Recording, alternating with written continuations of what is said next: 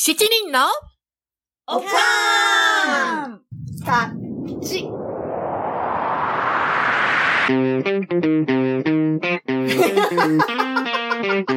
It's from America.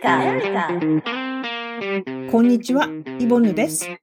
自己紹介エピソードの4回目。今回で最後です。登場するのは、クロエ、ケイティ、ミシェルの3人です。ップバッターはクロエ。私たちおかんがアメリカに来た理由は、7人7色ですが、クロエが来たきっかけは何だったのでしょうか？皆さん、こんにちは。クロエです。えー、今日は、なぜ私がアメリカに来たかっていうところから話していきたいと思います。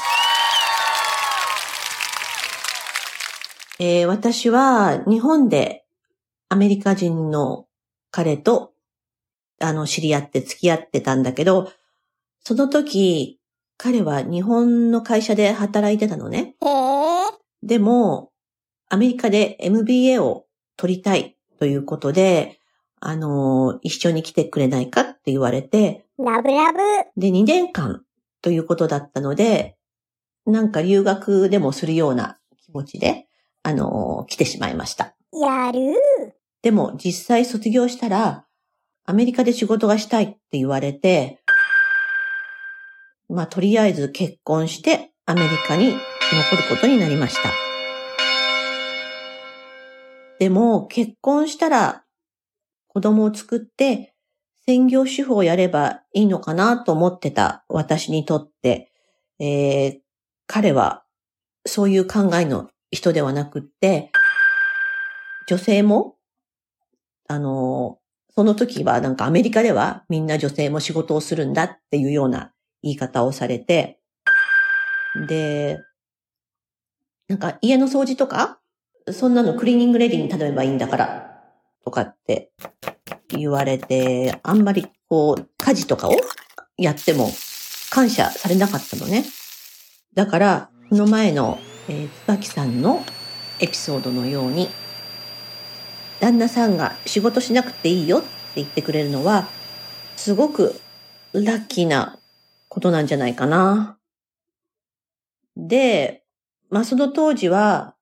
彼が言ったようにアメリカ人ってみんなそういう考えなのかなと思ってたけど、そんなことないで。おかんたちの中には専業主婦やってる人もいっぱいいるから、それほんま。全然そんなことなかったんだよね。ということで、こっちに来て間もなく仕事を探さなきゃいけないことになりました。うんうん。それで？えー実は私、いろんな種類の仕事を経験してるんだけど、へえ。こっちに来る前、日本でやってた仕事っていうのは雑誌のライターだったのね。すごいすごい。だから同じ仕事をこっちで続けることができなくて、えー振り出しに戻って、今までの経験とかがなんか、あの、白紙になったような感じで、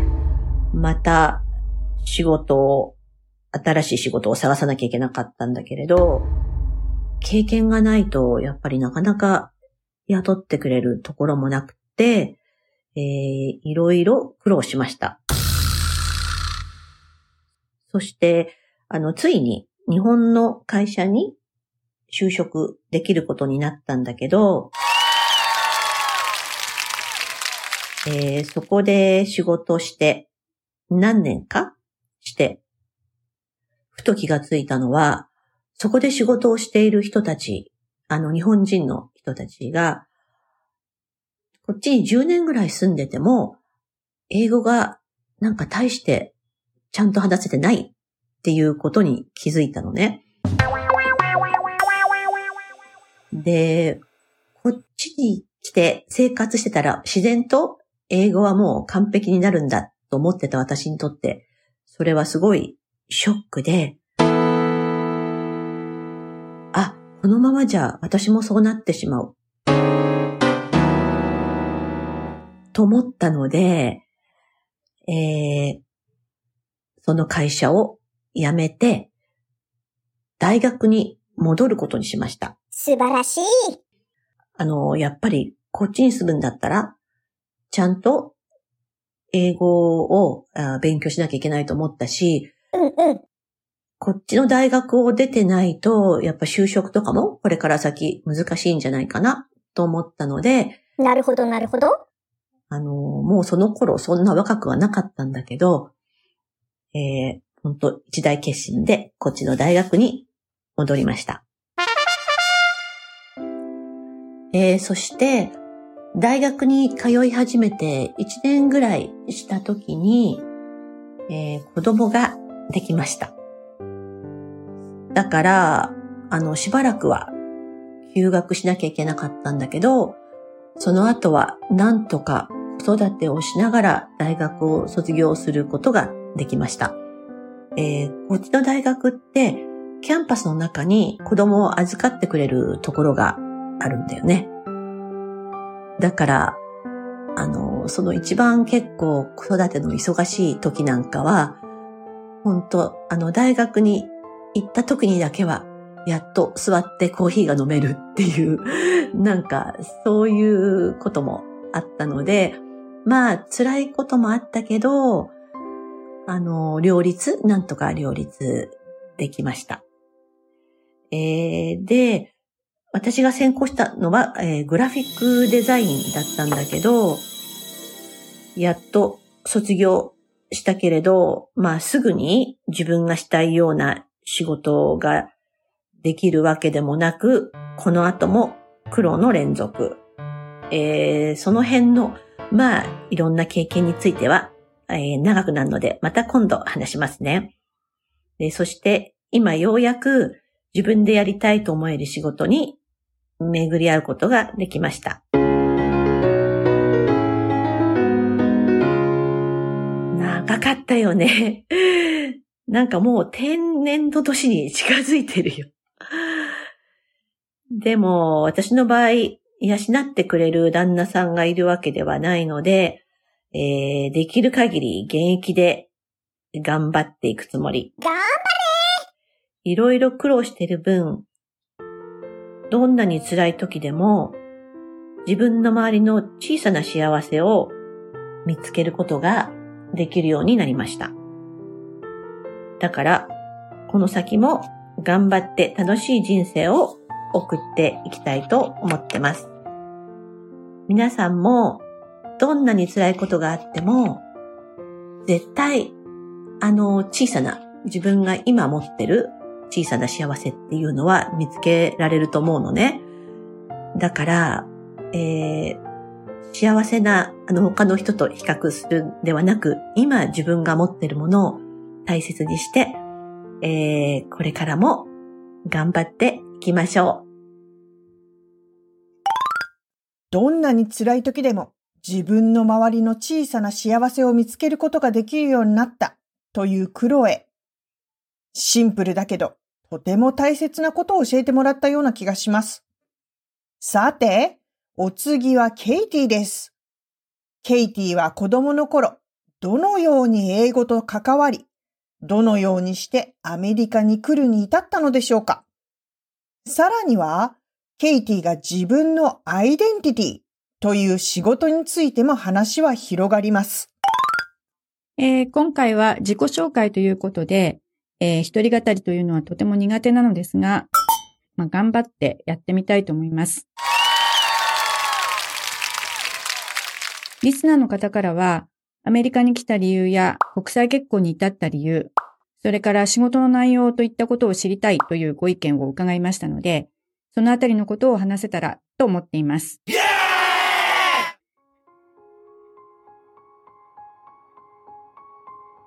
アメリカに来た理由を語るには、あの、私と英語との出会いや関係性を話すことからスタートしなければならないって思うんですけれども、英語に初めて触れたのは、えー小学校の高学年。当時子供向けの英語教室に通い始めたのがきっかけなんですね。先生方が若くて、とってもあの楽しくて、えーもう授業そのものも本当に楽しかったんですね。それでどんどんのめり込んでいったんですけれども、えーその教室自体はえー、後には、あの、なんて言うんだろう、英語クラブみたいな感じになっていって、えー、高校卒業まで、あの、続けることができました。で、そこで長年お世話になった一人の先生が、単に英語を教わるというだけではなくて、いわゆる、あの、私にとってのメンター的な存在だったんですね。私の人間形成というか人格形成に最も大きな影響を与えてくれたとも言えるこの先生との出会い、え、これがあったっていうのが何よりの宝物で収穫でした。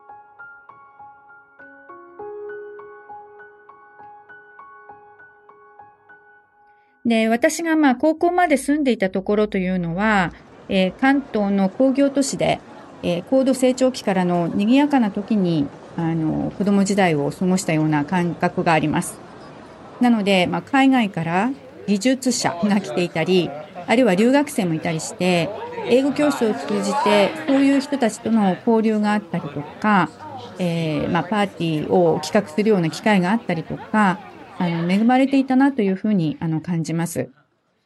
で、高校時代に、あの、1ヶ月アメリカにホームステイしたり、いわゆる生きた英語に触れる機会が多かったなという感じがします。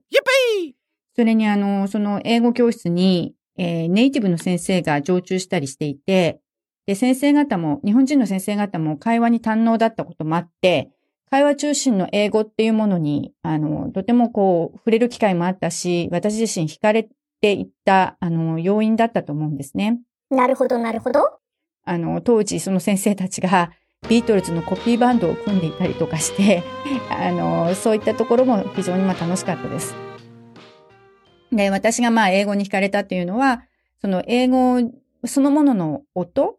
えー、まあ主にあの、 British English というよりも、 American English、えー、米語なんですけど、特にはその R の発音などにね、憧れて練習したりしていました。素晴らしい。で、この話をね、ちょっと思い出したときに、あの、アメリカに来た時のことを思い出したんですけれども、アメリカに来た後で日本人同士でおしゃべりをしていた時に、ああの、隣に座っていたアメリカ人から、その言語は何？音楽みたいに聞こえるわ？っていうことで褒めていただいたことがあったんですね。まあ、この英語と日本語、二つ全く違う言語なんですけれども、どちらも耳障りがいいという、えー、共通点があるのかな、なんていうふうに感じたりしました。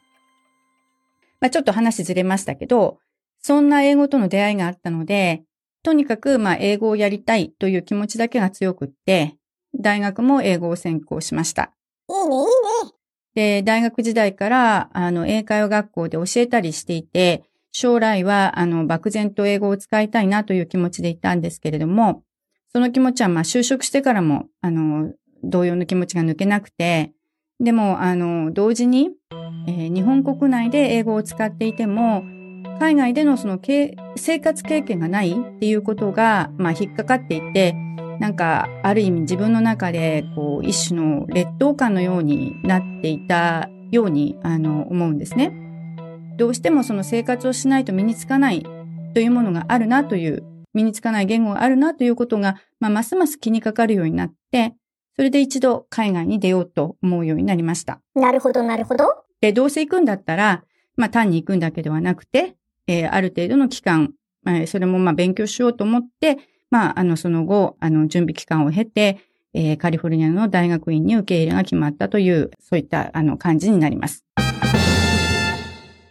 で、そのアメリカでの、まあ、大学院の生活って、まあ、えー、1年ちょっとだったんですけれども、まあ、本当に勉強一色で、まあ、あまりこう思い出したくないような、あの、結構、あの、大変な時期だったんですけれども、ただその卒業したら、その英語に対する気持ちもね、なんかある種、こう、つきものが落ちたみたいに、英語そのものへの興味が、あの、薄れてしまったんですね。で、同時に、まあ、生活費のために始めていたツアー業が、もうとっても面白くなってしまって、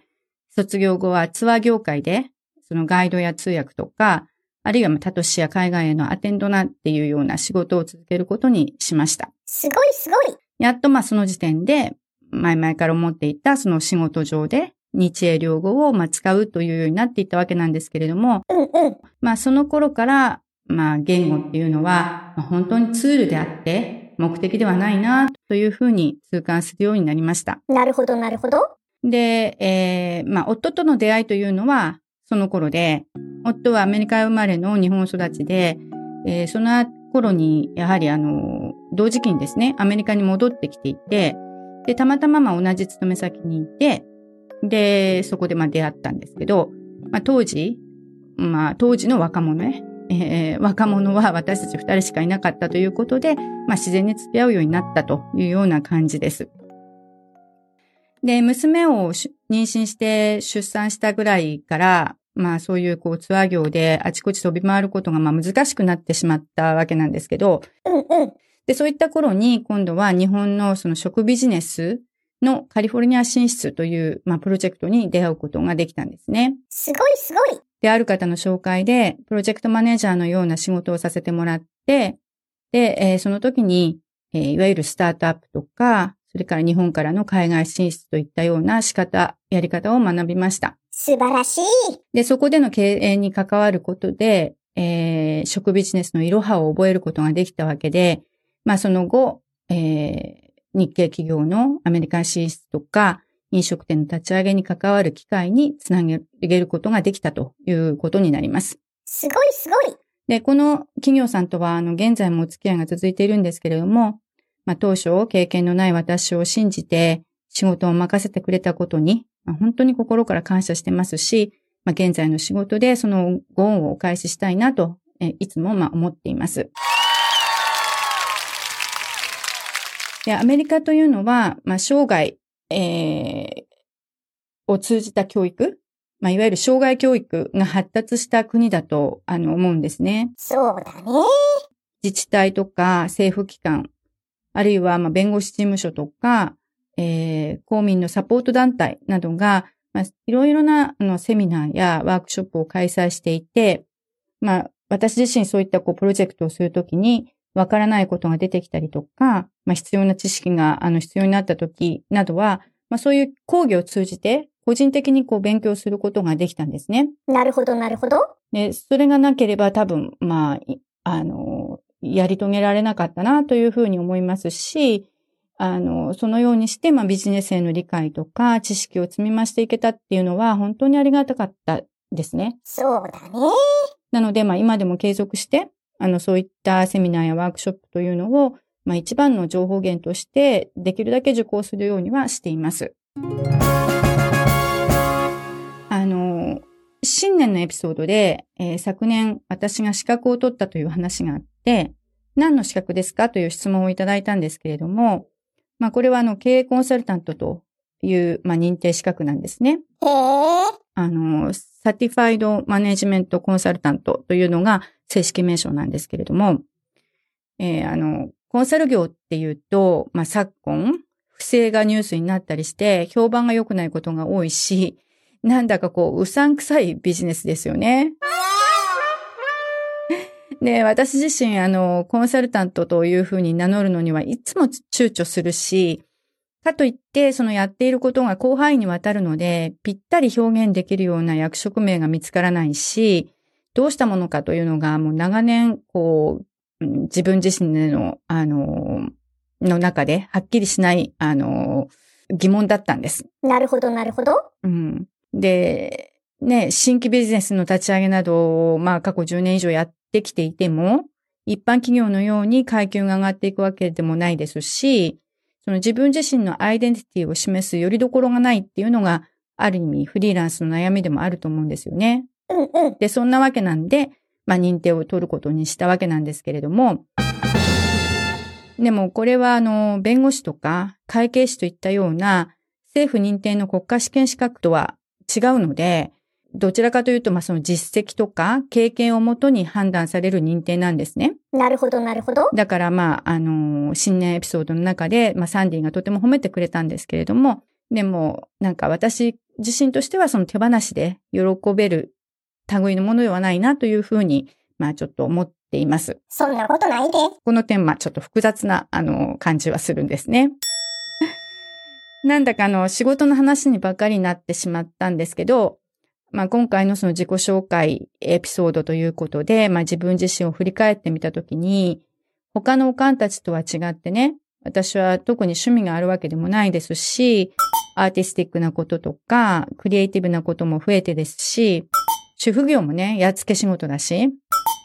まあ国際結婚によって大きく人生が変わったというわけでもないなっていうふうに思うと、やっぱりその仕事の木には自分のアイデンティティを語ることができないんだなっていうふうに改めて思ったんですね。なるほど、なるほど。まあリスナーの皆さんに共感していただくようなことがなくて、まあ恐縮なんですけども、そんなことないで。まあそんなわけでちょっと仕事中心のお話になってしまいました。まあちなみに、夫はあの子供の頃から、まあ日英のバイリンガル、そしてまあ娘も生まれた時からバイリンガルなわけなんですけれども、バイリンガルであってもそれなりに苦労はあるし、そしてあの言語とか文化的にその両方が常に均等であり続けることは不可能なんだろうなというふうにあの感じます。私はあの言語習得そのものを目的としてしまったんですけど、言語はあくまでもツールであることが、まあ二人のバイリンガルを見ていても、あの思います。夫は言語そのものをあの生活の糧の手段としていますけど、娘はそうならないで、まあ他にやりたいことを見つけるだろうなというふうに思う、思います。まあ言語はあのコミュニケーションの一つの手段だから、日本人が英語が苦手というのは、単にコミュニケーションとして使う必要性がないからっていう理由にま尽きるんじゃないかなって思うんですね。だから、あの、英語を習得したいと思っているリスナーの皆さんは、ぜひカリフォルニアに遊びに来て英語を使ってください。そしてぜひオフ会しましょう。お待ちしています。おかん宛てにメールくださいね。では、ケイティからでした。言語というのはツールであって目的ではないというケイティの言葉が印象的でした。ケイティはそのツールを使ってアメリカでキャリアアップをしてきたんだよね。さて、最後はミッシェルです。ミッシェルはナポレオン、エジソン、ビル・ゲイツ、イーロン・マスクに共通する体質の持ち主なんだそうです。一体どんな体質なんでしょうか？こんにちは、ミッシェルです。今回は自己紹介ということで、うん、今から何を話したらいいのかなと思って、とても緊張しますが、頑張ってやっていきたいと思います。えーっと、ふるさとの大阪から国際結婚でアメリカに来て、もうね、25年になります。家族構成はアメリカ人の夫ともうすでに巣立った娘と息子の4人家族です。子供2人は成人しています。日本ではね、看護師をしていましたが、こちらに来てからはずっと専業主婦です。今現在住んでいるところは都会に近い山手になります。ここは普段はね、夏でも涼しくて、大自然に囲まれた、とても良いところなんですが、ひとたびね、大雨が降ると、えーっと、きっとね、倒木とかのせいだと思うんですが、停電に良くなってとても困ります。と、ここからは、ちょっとあの説明だけだと、あの、イメージしにくいかなと思うので、自分のことはよくわからないけど、何かに例えてみますね。オッケー。はい、いきます。生き物で言うなら、へいへいボンボン、馴染みのあるスズメ。季節で言うと、枯葉舞い散る秋。漢字一文字で表すと、意味不明かなと思いながらも絶対竹。食べ物に例えると、熱々具沢山の豚汁ですかね。なんか、この方がちょっと、わかりにくいかな。元に戻します。普通に自己紹介します。えっと、気を取り直して。私の最大の特徴は、ショートスリーパーなことです。最近、ショートスリーパーっていうことが、巷でも言われ始めてますよね。へえ、皆さんご存知ですか？知らなかった。これは6時間以下の毎日の睡眠でも健康を保っていられる人間？うん人間っていうのもおかしいかな人のことです。すごーい。私は、今から思ったらね、物心ついた時からそうで。子供の頃はね、家族を起こさないように、布団の中で起きたらね、じーっとしてました。えらい。で、眠れないって親に言うとね、あの、じっとしてたら眠れるからって言われて、あの、言いつけを守ってじっとしてましたが、眠れませんでした。これ結構辛かったです。親兄弟、他の人たちがね、ぐっすり眠っているのがね、本当に羨ましかったです。この体質で初めてありがたいなと思えたのは、子供が生まれてからです。ほら、赤ちゃんって夜泣きとかぐずりで起き起きますよね。うんうん。もう私の場合もう起きちゃってるので、子供がなんかこう、あの、ごそごそ、あの、動き出した時に、すぐに気づいて、お世話できたので、またすぐ眠りに戻ってくれて、朝までしっかりと眠れてました。素晴らしい。まあ、そうすると、また私一人になってじーっと起きてるだけなんで、あ、もう寝ちゃった。寂しいなと思いましたが、ああ、まあ、うん、あの、助かりました、それは。そうだね。で、あの、こういう体質っていうのは、あの、ん昔から、うん、ナポレオンは睡眠時間が短いって有名でしたよね。へえ。でも、最近知ったのは、エジソン、イーロン・マスク、ビル・ゲイツも、そういうような体質みたいで、えーそんなすごい人たちと一緒って、えーいいことなのかなと思って、うんうん。長所と捉えて、まあいいかなと、今ではあんまり悩んでません。いいねいいね。でもこれね、なんか日本に帰った時、高齢になって今では早起きになった母と早朝公園にお散歩に行けたりして、うん、便利でいいですよ。素晴らしい。でも、一つ怖いのは、なになにこのまま年齢がいくとね、あの、これってね、あの、年を取るとね、だんだんだんだんもっと早く、あの、起きるようになるみたいなんで、ええそうなの？これから私は一体何時に目覚めるのかなと、ちょっと不安にはなります。私のような体質の人で、これおかしいって睡眠薬に頼ってしまうことも多いようなので、うんうん。ショートスリーパーが知られるようになってきて、本当に良かったなと思います。よかったよかった。話がそれ気味、反り気味になってきましたが、自己紹介の続きオッケー。アウトドア派かインドア派かというと、インドア派です。時間があればお家でごそごそしてます。好きな食べ物は大阪出身ですが、実は広島焼きなんです。あちらのお好み焼きの方が私には好みで美味しいです。苦手な食べ物はラム肉で、コンプレックスはね、もうたくさんたくさんあって困るんですが、毎朝鏡の前で思うことは、この垂れ眉毛です。直せばいいんですけどもね、眉毛だからね。うんうん。でもすっごい不器用で、化粧ベタなので、そんなことないで。もう修正不能で、垂れたそのまんまで毎日います。健康に気をつけていることは、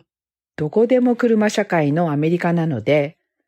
できるだけ歩くようにする、階段を利用するようにするっていう、そういう、まあ当たり前の地味なことなんですけども、あの、頑張ってやってます。素晴らしい。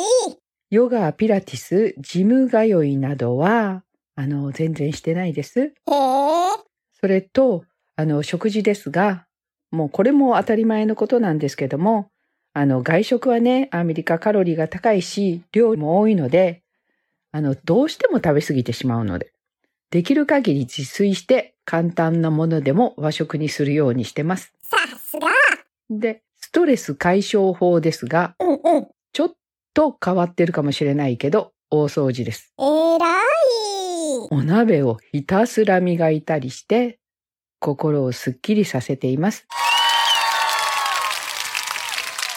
今ハマっていることですが、それは冷凍保存です。冷凍すると便利なものをね、あの食品以外でも探して、いかに主婦仕事を怠けようかと日々考えてます。いいね、いいね。あ、ちょっと今、あの、パパさんの邪魔が入りましたので、余談ですが、私のアメリカ人夫の不思議を紹介します。パパさんね、羨ましいぐらいの人一倍大きくて、澄んだよく見えそうな目をしてるのにね、物を探すのが苦手で、あらま。目の前に置いてるものが見えない？っマジ？ていうかもうこう、探せないんですね。えー、そうなの？今もそうだったんですけども、あれどこ？っていうのがしょっちゅうで、へえ。例えば、うーん、一番目につくところにいつも置いてある冷蔵庫のケチャップがほぼ毎回見つけられないんです。なんでやねん。もう大げさじゃなくってこれは本当にそうで、謎でしかないです。もうここでちょっと最後になりましたが、リスナーさんからの質問にお答えします。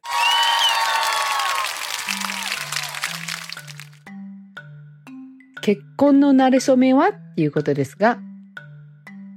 主人とは日本で知り合いました。アメリカ人のね、お友達の同僚だったんです。で、3年間の遠距離恋愛を含めて、5年の交際期間を経て結婚しました。アメリカで暮らす不安はっていうことですが、ほとんどありませんでした。それはね、えーっと、私の場合、海外にね、無縁すぎて、怖いもの知らずだったからです。ただ、結婚したらね、アメリカに住むと決まっていたので、仕事を辞めるのが嫌だなって、そこでかなり迷いました。英語は初めからできましたか？っていうことですが、できませんでした。当時ね、バブルでもう英会話とかに行くのが流行ってたので、私もそのノリで少し通ってたんですが、あの、プライベートレッスンとかじゃなくってグループレッスンぐらいだったんです。だから、もう、英語を真剣に勉強したのは多分我が人生高校受験の時ぐらいでしたね。うん、そんなわけで全然できませんでした。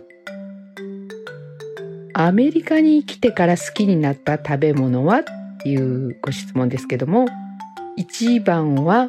日本では当時食べたことがなかったタイフードです。今でも大好きです。えっと、以上、不慣れでまとまりのない自己紹介になりましたが、これからも日常の何でもない主婦目線の発信になると思いますが、頑張ってやっていきたいと思いますので、リスナーの皆様、これからもどうぞよろしくお願いします。ミッシェルでした。4回に分けて、我らおかんの自己紹介をお聞きいただきましたが、いかがだったでしょうか？リスナーの方から、もっとおかん一人一人について知りたいというリクエストをいただき、このようなエピソードを作ることになりました。長年付き合ってきた私たち7人ですが、今回の自己紹介では、初めて聞く話もあって、私たち自身も楽しむことができました。このアイデアをくださったリスナーの方には本当に感謝しています。これからもやってほしいこと、リクエストなどありましたら、Gmail までメールをくださいね。今日の一句。辛くても小さな幸せ見つけたい。よ